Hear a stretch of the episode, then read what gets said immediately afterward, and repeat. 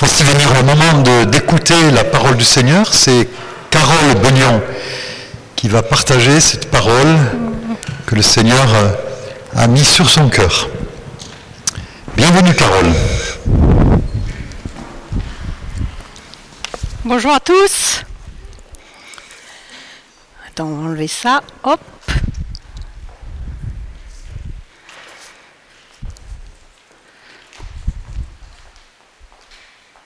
Voilà. J'aime bien regarder tout l'auditoire. Bon, constater que tout le monde est bien éveillé. Amen.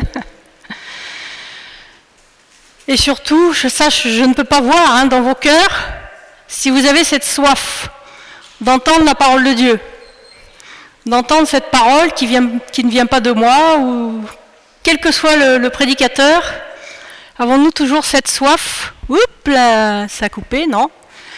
Avons-nous toujours cette soif vraiment d'entendre la parole du Seigneur, de nous nourrir de cette parole? Si je vous dis cellophade, cellophade, est-ce que ça vous rappelle quelque chose? Est-ce que ça vous dit quelque chose? C'est pas une histoire très connue, hein? Je suis triste de dire ça, que ce n'est pas une histoire très connue, parce que toute la Bible devrait être très connue de tous. Nous devrions tous, quelle que soit notre mémoire, mais la mémoire c'est comme un muscle, ça se travaille, la Bible étant notre nourriture quotidienne, nous devrions avoir vraiment cette soif, cette soif, Seigneur, parle-moi au travers de ta parole, quelle que soit l'histoire que je lis, la progression, mon chemin, peu importe où j'en suis avec toi, que j'ai cette soif, Seigneur, vraiment. Que me dis-tu au travers de ta parole? Quel que soit le, livre dans lequel je suis en ce moment, quelle que soit ma lecture, Seigneur, qu'as-tu à m'enseigner? Qu'as-tu à me dire? Le Seigneur parle au travers de sa parole. Ça paraît un peu bête à dire, ça paraît un pléonasme, c'est un pléonasme, mais quelquefois nous ne réalisons pas très bien que au travers de sa parole, le Seigneur parle. Donc c'est l'ophrade, c'est l'ophrade, c'est l'ophrade, c'est une histoire que nous trouvons dans le livre des Nombres, au chapitre 27. Je vais vous lire les dix premiers versets et je vous encourage, si vous ne connaissez pas cette histoire, à lire le contexte, bien évidemment, et à relire ce chapitre. Alors, Nombre, chapitre 27, ça paraît bien? Ah oui, c'est bon.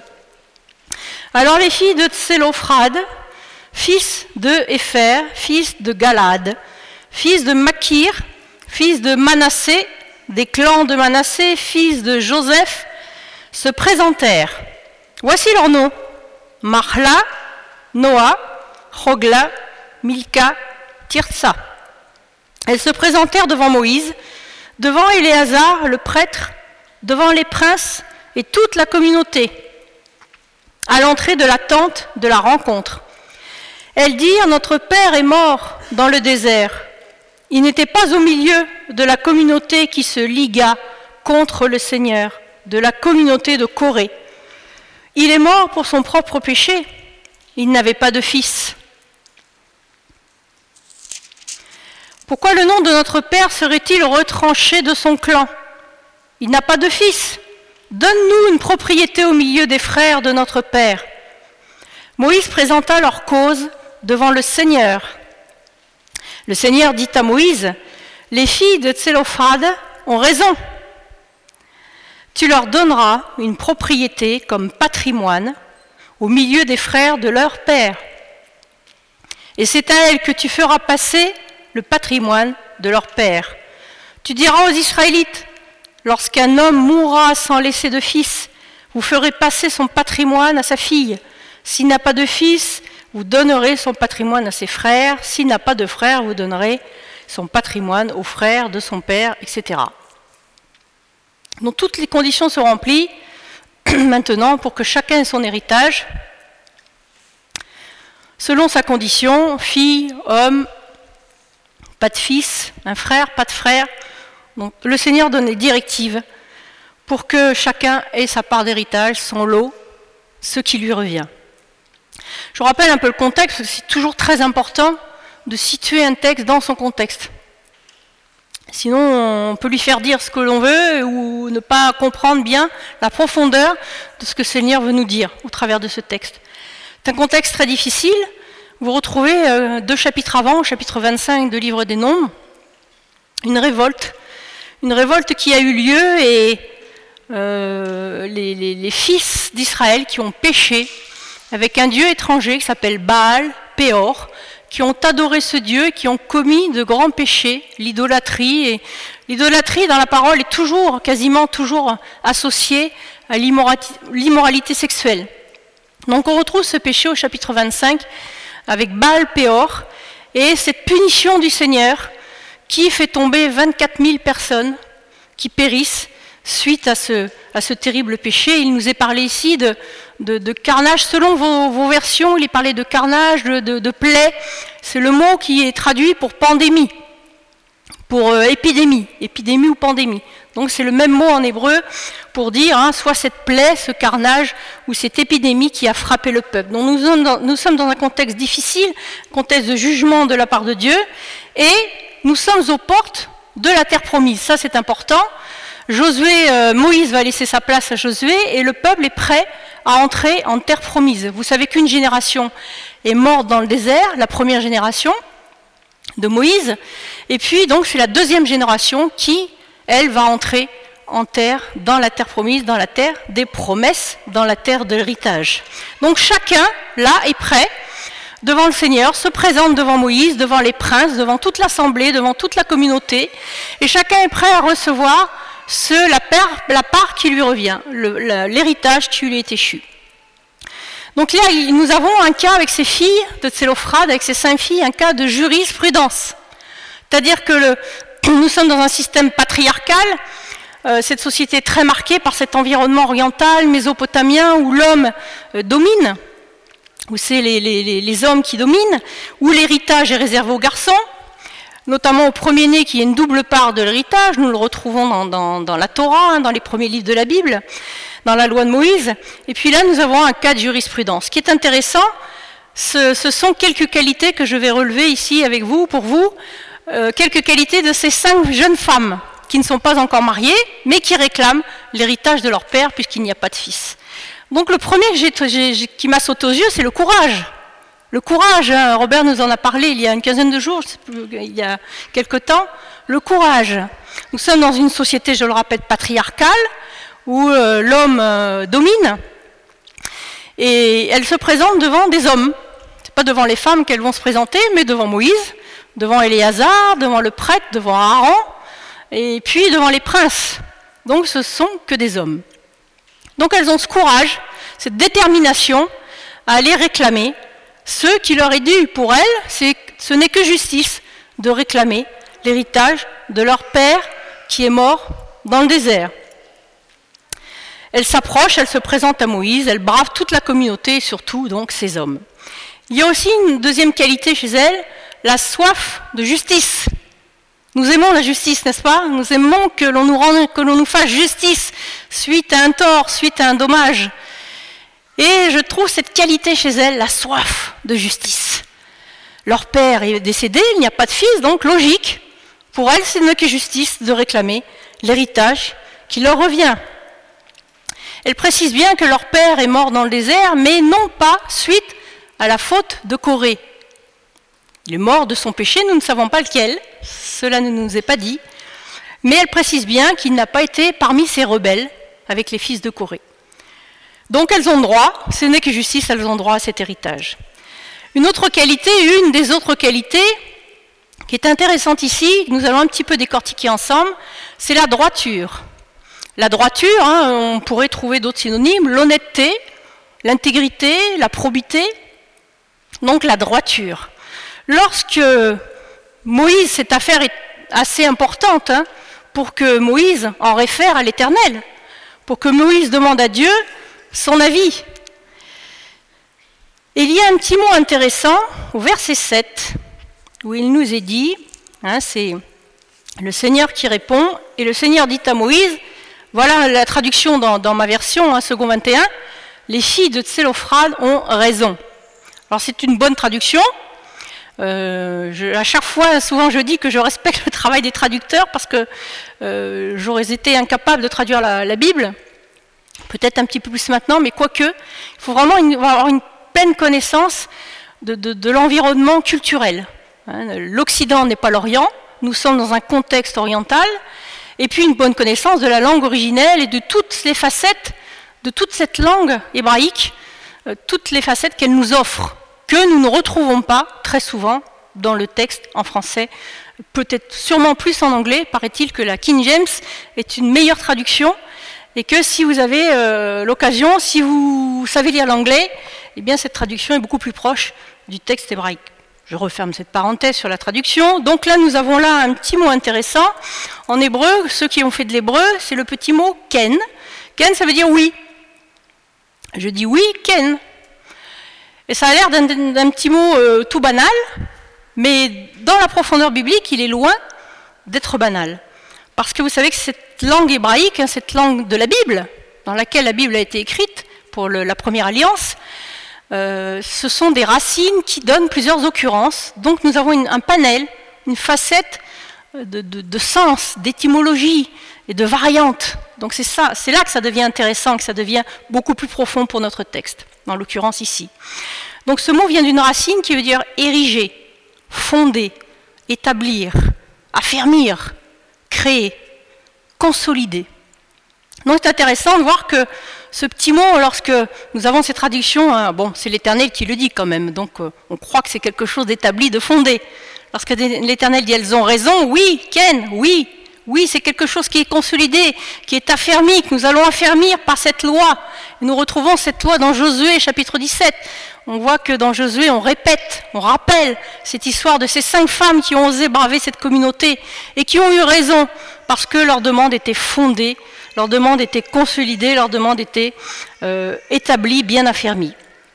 Quand j'ai revu ce petit, ces sens de ce mot ken, de ce mot oui, ça m'a fait penser en parallèle à ce, verset qui nous dit, euh, c'est dans Matthieu chapitre 5, que votre oui soit oui, que votre non soit non. Quelquefois nous disons oui, peut-être oui à la légère, oui, c'est peut-être bien que oui, peut-être bien que non. Et puis nous lançons des paroles à la légère. Et dans ce contexte hébraïque, biblique, oriental, la parole était quelque chose, lorsqu'elle était donnée, quelque chose de fondé, d'établi, de consolidé. On ne donnait pas des paroles à la légère. Très souvent, il n'y avait pas encore les, Écritures, mais très souvent on donnait sa parole devant des témoins. Et cette parole était affermie, elle était entendue par des témoins, et on ne revenait pas sur sa parole, sinon on était menteur. Menteur. Donc nous retrouvons cette histoire qui est consolidée dans Josué, chapitre 17, où l'Éternel, où il nous est rappelé que l'Éternel a ordonné à Moïse de donner à ses filles leur héritage, la part qui leur était due. C'est intéressant de voir que Dieu n'est pas machiste. Il y a souvent des détracteurs de la Bible, hein, euh, les non-croyants ou même des croyants, hein, même des croyants, qui pensent que la Bible est très masculine et que Dieu est un Dieu machiste. Alors lorsque nous lisons des histoires comme ça, moi je me dis que Dieu n'est pas machiste, pas du tout. Lorsqu'on voit les femmes qui ont été euh, des instruments entre les mains du Seigneur dans toute la parole, depuis la Genèse, n'est pas seulement arrivé à Jésus, mais depuis euh, la Genèse, et Jésus qui a rappelé euh, la place de, de, tout un chacun, pas seulement de la femme, mais de tout un chacun dans sa maison. Donc Dieu n'est pas machiste, mais je tiens à préciser qu'il n'est pas féministe non plus. Ce n'est pas une histoire féministe, je ne suis pas venue avec les, pancartes du MLF, le mouvement de libération de la femme, parce que la Bible n'est pas féministe, elle n'est pas machiste non plus. C'est-à-dire qu'elle est juste. Dieu est un Dieu juste pour tout un chacun, que ce soit l'homme, la femme, l'enfant, le vieillard, la veuve, l'orphelin, quelle que soit la situation de son enfant, de, la personne. Donc cette histoire est rapportée une deuxième fois, comme je viens de vous le dire, dans le livre de Josué, et lorsqu'une histoire est apportée une deuxième fois et que l'Éternel ordonne, alors je me dis, tiens, c'est une histoire importante puisqu'elle nous est rapportée dans la parole et que nous avons les noms précis de ces, femmes. Je ne sais pas si vous êtes habitué à lire les livres des chroniques, par exemple. C'est un livre qui peut paraître très rébarbatif au début. Et puis on peut se demander, mais qu'est-ce que ça vient faire tous ces noms, toute cette généalogie? Dur. Eh bien non, non, non, je ne dois pas le prendre comme ça. Je veux dire, Seigneur, si c'est écrit dans ta parole, si je crois à l'inspiration de la Bible, eh bien, je lis cette parole et si elle me paraît rébarbative, je prie le Seigneur, l'Esprit Saint est avec moi, Et je prie que le Seigneur m'inspire, me parle, même au travers de ces listes de noms, de ces généalogies qui peuvent me paraître euh, embêtantes. Donc si le texte est là, c'est pour nous, parler et nous révéler quelque chose d'intéressant, d'important pour notre, pour notre euh, course avec le Seigneur. La question centrale, bien sûr, ici, c'est l'héritage. L'héritage, la part, le lot. Hein, vous avez plusieurs traductions, ou le patrimoine, la traduction de ce, de ce terme héritage. Et si ces jeunes femmes réclament leur part d'héritage, c'est qu'elles ont la foi, la foi dans ce qu'il leur revient, qu'elles ont compris qu'avant d'entrer en terre promise, eh bien on entre dans une terre de promesse et qu'on ne peut pas entrer dans la terre promise, dans une terre de promesse sans héritage. La promesse, c'est l'héritage, c'est la succession, c'est la transmission. Je n'entre pas dans une terre de promesse sans promesse, sans héritage, sans un legs.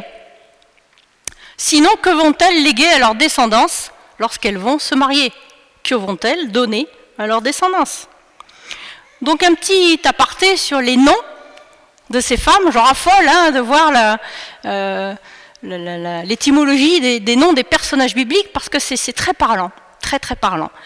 Donc vous avez les noms qui sont cités. Donc la première, Marla. Marla, ça vient, ça veut dire celle qui danse. C'est la danse, c'est la racine de la danse, celle qui danse. Nous avons chanté tout à l'heure, je danse, je chante c'est celle qui danse. Noah, hein, c'est pas Noé, ça n'a rien à voir, c'est pas la même racine. Noah, c'est celle qui se meut, c'est-à-dire celle qui est en mouvement, celle qui bouge. Elle n'est pas statique. Rogla, c'est celle qui fait une ronde. Hein, il s'agit de, faire une ronde. Donc il y a encore là une idée de mouvement. Il y a Milka, rien à voir avec un autre mot que nous connaissons dans notre langage. C'est celle qui est en marche, hein, ça vient du verbe marcher. Elle est en route, elle est en marche n'est pas statique non plus. Et puis la cinquième, tirza. Tirza, ça vient du verbe courir. Tirza, c'est celle qui court. Encore une fois, là, étonnant de voir qu'elle est en mouvement elle aussi. Elle n'est pas statique et elle n'attend pas passivement que tout lui tombe du ciel. Donc c'est intéressant de voir cette idée de mouvement, qu'elles ne sont pas passives. Ça m'a fait penser à Luc chapitre 13, peut-être qu'il va être affiché, Luc chapitre 13 verset 24, cette idée de mouvement, efforcez-vous d'entrer par la porte étroite. En effet, je vous le dis, beaucoup chercheront à entrer, mais ne le pourront pas. Donc efforcez-vous. Il y a cette idée d'effort en grec, hein, c'est bien la même idée qu'en français, de lutter. Ce n'est pas si simple, ça tombe pas tout cuit. Il faut braver quelquefois une communauté masculine, communauté euh, peut-être un petit peu machiste, où il faut lutter contre nos déboires, contre nos défauts, contre euh, euh, les vieilles passions. Il y a un combat, il y a une lutte, ça ne tombe pas tout cuit, nous ne restons pas passifs à attendre que tout tombe du ciel. Donc c'est lutter avec ses adversaires, combattre, lutter avec les difficultés, les dangers, s'efforcer d'avoir du zèle pour obtenir quelque chose, pour obtenir ce qui est pour nous est justice, l'héritage comme ces femmes qui nous est promis. La lutte, la Bible nous en parle très souvent, notamment dans Éphésiens chapitre 6, verset 12. En effet, ce n'est pas contre l'homme que nous avons à lutter, mais contre les puissances, contre les autorités, contre les souverains de ce monde de ténèbres, contre les esprits du mal dans les lieux célestes. C'est une guerre spirituelle que nous avons à mener et nous avons notre part à faire de mouvement, de nous mettre en mouvement, de nous mettre en marche, quelquefois peut-être de nous mettre à courir, quelquefois peut-être de nous mettre en repos pour écouter ce que le Seigneur a à nous dire, mais il y a un mouvement et euh, nous avons effectivement une part à faire. Avant cet épisode de ces cinq filles, dont je vous ai parlé de cette plaie qui s'est abattue sur le peuple avec le jugement de Dieu, nous avons le chapitre 26 juste avant, qui nous parle d'un dénombrement. Ça paraît logique, avant d'entrer en terre promise, le Seigneur compte. Il compte ou il décompte ou il fait le compte, comme vous voulez, il tient une liste et il fait le compte de ceux qui vont entrer, des familles qui vont entrer en terre promise. Alors là, c'est tout un message que j'avais donné lors d'une conférence. Hein. C'est très beau cette filiation, parce que euh, chacun doit donner son, acte de naissance et sa filiation. Quel est le papa? C'est un sujet brûlant en ce moment. Hein. On, essaie de gommer les pères, même de gommer quelquefois les mamans. Mais là, il y a une vraie euh, base de la famille, une base familiale avec un père, une mère, il y a une filiation, il y a une succession, il y a une transmission, il y a un héritage. Et donc il y a ce dénombrement de cette communauté. Et le dénombrement en hébreu, ce n'est pas, seulement le fait de, faire un compte, de décompter, c'est le verbe élever. Hein. en hébreu, c'est élever les têtes, pas couper les têtes, hein. élever les têtes c'est relever la tête de chacun. Chacun va entrer dans son héritage. Hein. Il y a un mouvement vraiment de, salut, d'élever la tête, de reconnaissance de qui est qui, à quelle famille il appartient. Et voilà donc par rapport à cette filiation, l'héritage qui lui est dû. Donc c'est reconnaître la filiation de chacun. De quelle filiation nous reconnaissons-nous? Dans quelle filiation plutôt nous inscrivons-nous? Peut-être certains n'ont pas eu de papa ou de maman ou n'ont pas été élevés par un parent, mais spirituellement parlant, maintenant que nous connaissons le Seigneur, dans quelle filiation nous inscrivons-nous? Donc l'un des plus connus des versets qui parlent de filiation, c'est Romains 8. C'est Romains 8, ça c'est un pavé, mais un bon pavé, euh, bien consistant, qui parle de l'adoption. Donc par exemple, Romains 8, versets 16 et 17, l'Esprit lui-même rend témoignage à notre esprit que nous sommes enfants de Dieu. Or, si nous sommes enfants, nous sommes aussi héritiers. On a l'air en lisant cela que c'est logique. Si nous sommes enfants, nous sommes héritiers. Il y a une filiation, il y a une succession, il y a une transmission. Il y a un héritage. Nous sommes aussi héritiers, héritiers de Dieu, co-héritiers de Christ, si toutefois nous souffrons avec lui, afin de prendre aussi part à sa gloire. Vous voyez, il y a une condition, si toutefois, condition d'obéissance. Ce n'est pas mon, mon, thème ce matin, mais il y a une condition là sur laquelle nous pouvons méditer, nous pourrions encore méditer, condition d'acceptation, d'être persécuté ou d'être euh, raillé par les gens qui nous entourent à cause de notre foi. Donc il n'est pas question de donner un héritage à des personnes sans maturité. Dans notre loi, je ne sais pas dans tous les pays comment cela se passe, mais il n'est pas question de donner un héritage à un enfant mineur, on attend sa majorité pour qu'il puisse rentrer dans cet héritage ou profiter de cet héritage n'est pas question, spirituellement parlant, non plus, de donner un héritage à quelqu'un qui n'est pas mature, un enfant immature. Et quand je dis enfant, ça peut être un adulte immature. Il faut d'abord grandir, apprendre à gérer un tel héritage. Le Seigneur peut être amené à nous reprendre, à nous corriger et à attendre, avant de nous donner, la part qui nous revient, de peur que par manque de maturité, nous gaspillions cet héritage. Ce serait dommage, n'est-ce pas, de gaspiller ce que Dieu nous donne, de gaspiller les dons parfaits qu'il nous donne, Romains 12, 1 Corinthiens 12, nous voyons ici tous les dons que Dieu fait à chacun, à chacun. Et quel dommage ce serait de gaspiller cet héritage. Donc il nous faut acquérir la maturité pour savoir comment gérer ces dons, comment gérer cet euh, héritage que le Seigneur nous a octroyé. C'est intéressant de voir dans ce texte, dans ces textes de nombre, hein, nous sommes aux portes de, la terre promise, ce ne sont pas les fils de Moïse qui héritent, ou l'un des fils de Moïse, Gershom ou Eliezer par exemple. Ce n'est pas l'un des fils qui a, hérité la succession de Moïse, qui a, qui a succédé, qui succède à Moïse. C'est Josué. Josué qui n'a pas de lien proche, de lien de sang avec, euh, avec Moïse. Mais c'est Josué qui a été choisi. Josué, qui est euh, la préfiguration du Messie. Yoshua, ça nous a été rappelé euh, il n'y a pas si longtemps. Yehoshua, qui est la même racine que Jésus, la même racine au niveau de l'étymologie, hein, du nom de Yeshua, de sauveur. Yoshua, c'est Dieu sauve. Dieu sauve. Et Josué était cette préfiguration du Messie qui vient racheter, qui conduit son peuple, qui conduit son troupeau en terre promise, dans la terre des promesses, dans la terre de l'héritage le peuple entre en possession de son héritage suite à la mort de Moïse. Ça aussi, il y a un élément intéressant. Moïse meurt, pour des questions que vous connaissez, parce que euh, il a commis une désobéissance avec Aaron, son frère, et il n'a pas ce privilège d'entrer dans la terre promise, il la voit de loin, mais il n'y entre pas, c'est Josué qui est choisi pour entrer. Il a quelque chose d'intéressant ici avec cette première génération aussi qui meurt dans le désert il y a cette notion de mort, de mort avant d'entrer dans un héritage.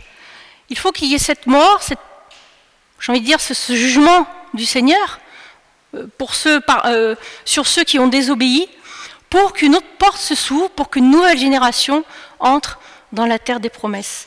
Et cela m'a fait penser aussi à notre marche avec le Seigneur.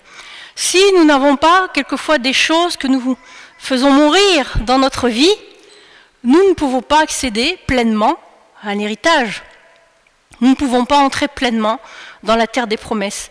Il faut que des vieilles passions, que des vieux héritages qui ne sont pas l'héritage du Seigneur, des liens, des liens de maladie, des liens euh, de malédiction qui auraient été euh, placés sur notre famille, sur, un parent, sur un grand-parent.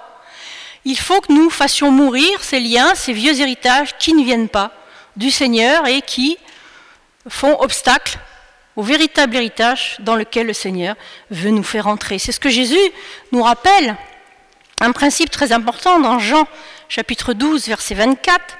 Il dit en vérité, en vérité, je vous le dis, si le grain de blé qui est tombé en terre ne meurt, il reste seul. Mais s'il meurt, il porte beaucoup de fruits. Donc il y a cette notion de, mort, cette notion de faire mourir quelque chose pour qu'il y ait une porte nouvelle qui s'ouvre et que le chemin soit libre d'accès. C'est ce que nous dit très bien aussi, nous allons les lire ensemble, ces versets de Paul au Colossiens au chapitre 3, versets 5 à 10. Colossiens chapitre 3, versets 5 à 10, je commence. Faites donc mourir les membres qui sont sur la terre, l'impudicité, l'impureté, les passions, les mauvais désirs, la cupidité qui est une idolâtrie. C'est à cause de ces choses que la colère de Dieu vient sur les fils de la rébellion, parmi lesquels vous marchiez autrefois, lorsque vous viviez dans ces péchés. Mais maintenant, renoncez à toutes ces choses, à la colère, à l'animosité, à la méchanceté, à la calomnie, aux paroles déshonnêtes qui pourraient sortir de votre bouche. Ne mentez pas les uns aux autres, même les petits mensonges, il n'y a pas de petits mensonges ou de grands mensonges. Vous étant dépouillés du vieil homme et de ses œuvres, ayant revêtu l'homme nouveau, la femme nouvelle, qui se renouvelle dans la connaissance selon l'image de celui qui l'a créé. Voilà donc des, des, versets précieux qui nous parlent de cette mort et de, nous débarrasser de tous ces liens, de tous ces héritages qui font obstacle vraiment aux promesses, à l'entrée dans les promesses que le Seigneur nous, nous a octroyé. Avons-nous pris possession, c'est une question, avons-nous pris possession de notre héritage? Nous sommes-nous débarrassés de ces vieilles choses ou travaillons-nous, nous, efforçons-nous C'est une lutte, luttons-nous quotidiennement en nous nourrissant de la parole? Évidemment, si nous n'avons pas de nourriture à côté, de, de, choses qui viennent du Seigneur, qui nous permettent d'entrer dans cette maturité, de grandir, nous allons rester faibles ou statiques. Et nous allons avoir du mal à nous mettre en mouvement et continuer notre route. Donc par la nourriture spirituelle, par la parole, par la prière, par la communion fraternelle, avons-nous toutes ces armes pour que nous puissions grandir et prendre possession de notre héritage? L'héritage n'est pas euh, échu à une partie de l'Église de Jésus-Christ, à une partie de son corps. Nous le répétons souvent, mais c'est bon toujours de le répéter n'est pas une élite qui reçoit des dons, c'est toute la communauté, toute la communauté. Chacun reçoit une part d'héritage ou des dons précieux de la part du Seigneur. Et deuxième question, si nous avons pris possession de notre héritage, faisons-nous fructifier les dons que Dieu nous a donnés? Ou restons-nous passifs en attendant le retour de Jésus? Depuis le mois de mars cette année, c'est un petit peu compliqué de, courir, de se mettre en mouvement, mais c'est peut-être une course spirituelle, une lutte spirituelle, et nous pouvons être néanmoins en mouvement, même si nous avons été dans des périodes de confinement, de déconfinement, etc. Ça n'empêche pas de rester en mouvement et de nous tenir sur la brèche et de rester fort, ferme, de ne pas négliger ce que Dieu nous a donné. Ça ne nous empêche pas de témoigner à nos voisins, de faire fructifier les dons, les talents que Dieu nous a donnés. Nous avons des voisins autour de nous qui ne connaissent pas pour la plupart Jésus. Et là, nous pouvons mettre à profit les dons que Dieu nous donne. Les dons ne sont pas seulement pour la communauté, effectivement, pour l'édification du corps, mais ils sont aussi pour l'évangélisation pour euh, notre témoignage. Quel témoignage donnons-nous? À nos voisins Avons-nous ce témoignage Donnons-nous l'image de ce bel héritage, sans colère, sans animosité, sans méchanceté, sans calomnie, sans mensonge, etc. Ce que nous avons lu dans Colossiens? Ça nous fait penser à la parabole des talents. Matthieu chapitre 25. Lorsque le Seigneur, hein, c'est la, préfiguration du Seigneur qui, donne tout à, à ses serviteurs des talents à faire fructifier. Relisez, je vous invite à relire vraiment cette parabole des talents où à la fin, vraiment, euh, Jésus euh, parle à ses serviteurs et leur dit, tu es un serviteur utile ou tu es un serviteur inutile, parce que tu n'as pas fait fructifier ce que je t'ai donné. Donc la bonne question, une des bonnes questions, si toutefois vous n'avez pas de questions à poser au Seigneur, on va vous poser, je vous en donne une par exemple. Seigneur, que veux-tu m'enseigner? Au travers de cette période que nous passons, quelle que soit la situation, quelle que soit la période, cela ne change en rien et cela ne changera en rien jusqu'au retour de Jésus. Les promesses qu'il a faites, les promesses qu'il a consignées dans sa parole, les dons qu'il fait à chacun, les talents qu'il donne à chacun. Ça ne changera rien. Donc à nous de ne pas changer non plus, d'être ferme, d'être consolidé, d'être affermi, d'être fondé sur ce que Dieu nous a donné, sur ce que Dieu nous a dit. Et si nous avons des périodes plus compliquées que d'autres, eh bien sachons en tirer profit n'est pas le moment de tomber euh, dans les oubliettes. Ce n'est pas le moment de, faire l'autruche. Ce n'est pas le moment de nous replier sur nous-mêmes. Ce n'est pas le moment de baisser la tête et d'être euh, dans la victimisation. Ce n'est pas comme ça que nous allons entrer dans la terre d'héritage. Non, c'est le moment de prendre notre place dans une situation, dans un contenu particulier, et de dire au Seigneur, Seigneur, je suis dans une situation particulière, mon pays est dans une situation particulière, je veux être à la place que toi, à laquelle tu veux que je sois. C'est tout. Enfin, c'est tout. Peut-être pas si simple, hein, puisqu'on parle de lutte, de combat. Mais il est là le défi. Il est là le défi. Quelle que soit la situation que nous avons passée, euh, par laquelle nous sommes passés en 2020, le Seigneur ne change pas. Il est le même hier, aujourd'hui éternellement. il attend de sa maison, il attend de nous, de son corps, de son peuple, que nous fassions fructifier son héritage, que nous fassions fructifier ses talents, quelle que soit la situation par laquelle nous traversons. Donc nous devons rester jusqu'au bout des serviteurs enseignables, enseignables. Nous ne savons pas tout, nous ne saurons pas tout jusqu'au retour de Jésus. Moi, je suis passionné en ce moment par le livre de l'Apocalypse. C'est pas un hasard, hein C'est pas un hasard. C'est vrai qu'on ne l'aborde pas très souvent parce qu'il n'est pas si simple. Pas si simple, il y a plusieurs interprétations, mais c'est bien de, les étudier toutes. Hein. N'ayez pas peur euh, quand vous voyez deux ou trois interprétations qui, peuvent qui, paraissent, se contredire. C'est intéressant de les voir et puis de, réfléchir, de méditer. Et puis en tous les cas, de voir ce que le Seigneur nous dit. C'est ça l'important. De voir ce, magnifique livre qui est un livre de révélation. Donc petit à petit, la révélation va grandir et que nous grandissions nous aussi dans, cette révélation. Il y a un héritage, le vrai héritage que le Seigneur nous a promis, c'est Pierre qui nous dit ça dans sa première lettre au chapitre 1. Si on peut afficher ces versets, verset 4 nous parle d'un héritage qui ne peut ni se détruire, un Pierre chapitre 1, hein, un Pierre chapitre 1. Un héritage qui ne peut ni se détruire, ni se souiller, ni perdre son éclat.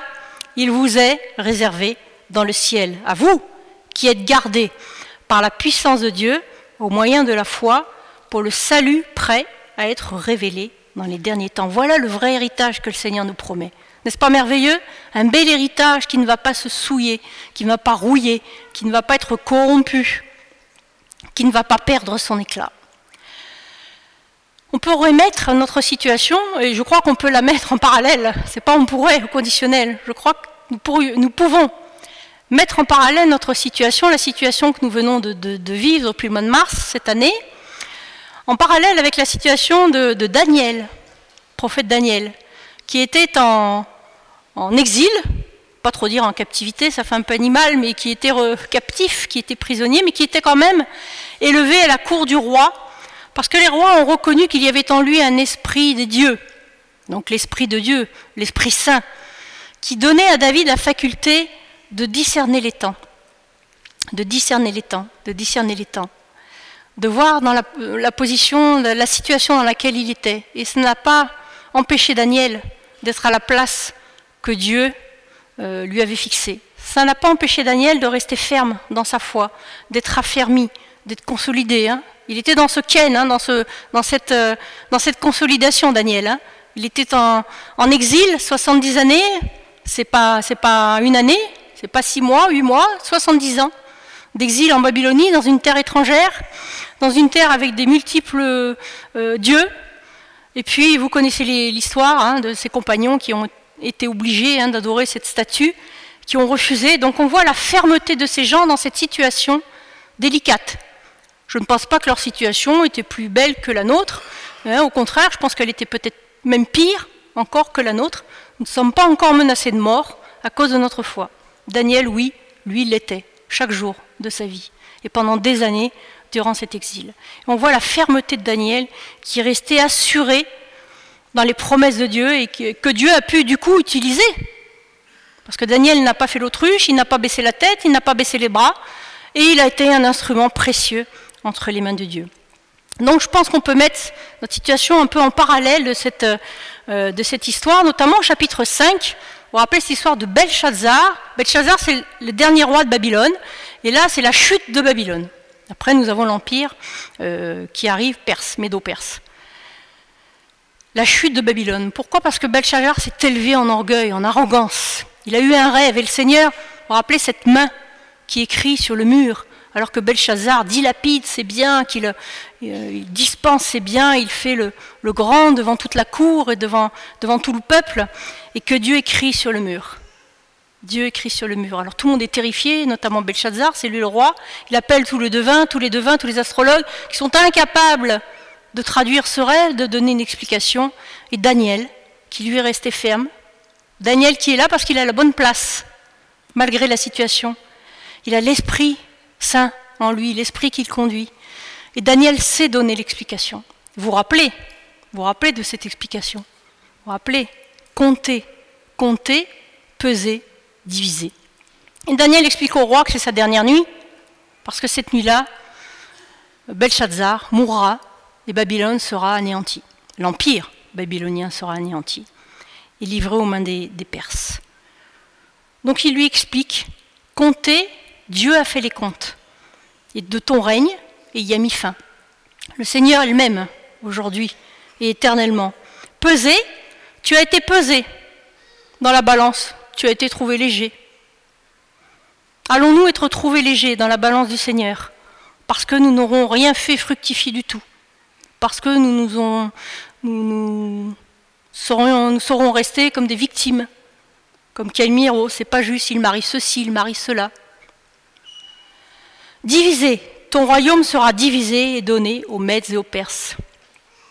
Il n'y a pas d'assimilation ici de la part de Daniel et de ses compagnons. Il n'y a pas d'assimilation, il n'y a pas. Daniel ne se fond pas dans l'environnement, dans le monde qui l'environne. Daniel choisit la bonne part d'héritage. Il se démarque. Il se démarque. Il ne se corrompt pas par l'héritage que Babylone lui offre. Il se démarque de ce, de ce monde Aujourd'hui encore, je, suis convaincu que Dieu fait les comptes. Dieu fait ce dénombrement.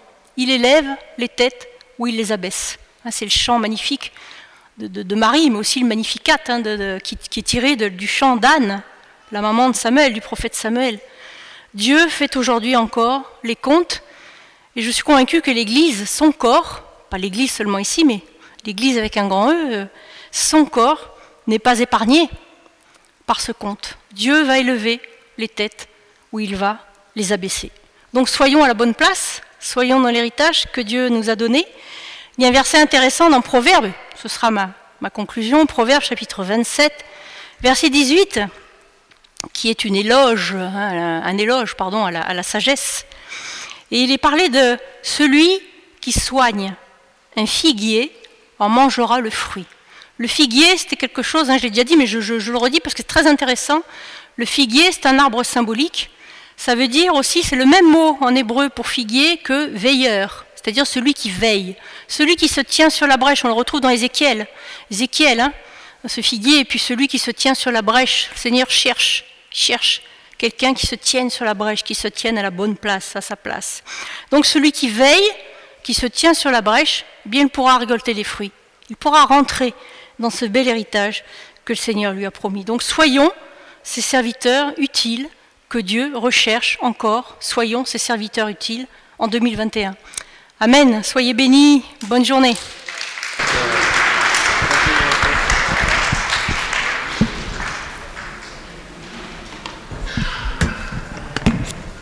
Hello. Merci. Merci Carole pour ce superbe message. Il y a plusieurs différentes idées qu'elle a évoquées lors d'un message. Elle a parlé de génération en génération, cette idée de généalogie, de transmission, d'héritage. Vous savez, lors des temps de louange, ce matin, nous avons chanté un doxologie. Gloire à Dieu, notre Créateur. C'est une doxologie, ça veut dire c'est